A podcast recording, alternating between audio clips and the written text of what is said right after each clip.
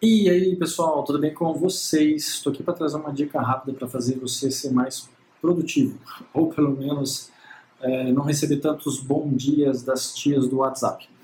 É, eu participo de pouquíssimos grupos tá, no meu WhatsApp e eu indico você que se você está em algum grupo que não te agrega em nada, saia. As pessoas vão falar para você que ah, mas uh, o Cássio é chato, ah, e a pessoa é chata. Eu acho que, enfim, é, você tem que sair, você tem que é, tirar esse tipo de distração da, da, sua vida, tá? Porque se isso não está te agregando nada, para que, que você está lá? Para receber bom dia dos outros e piadinha?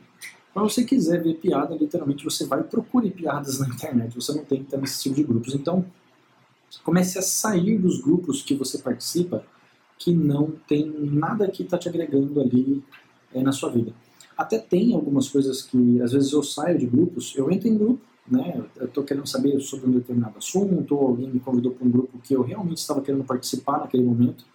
É, eu vou, estudo tudo que eu preciso, aprendo tudo que eu preciso nessa, nesse grupo que eu estou participando.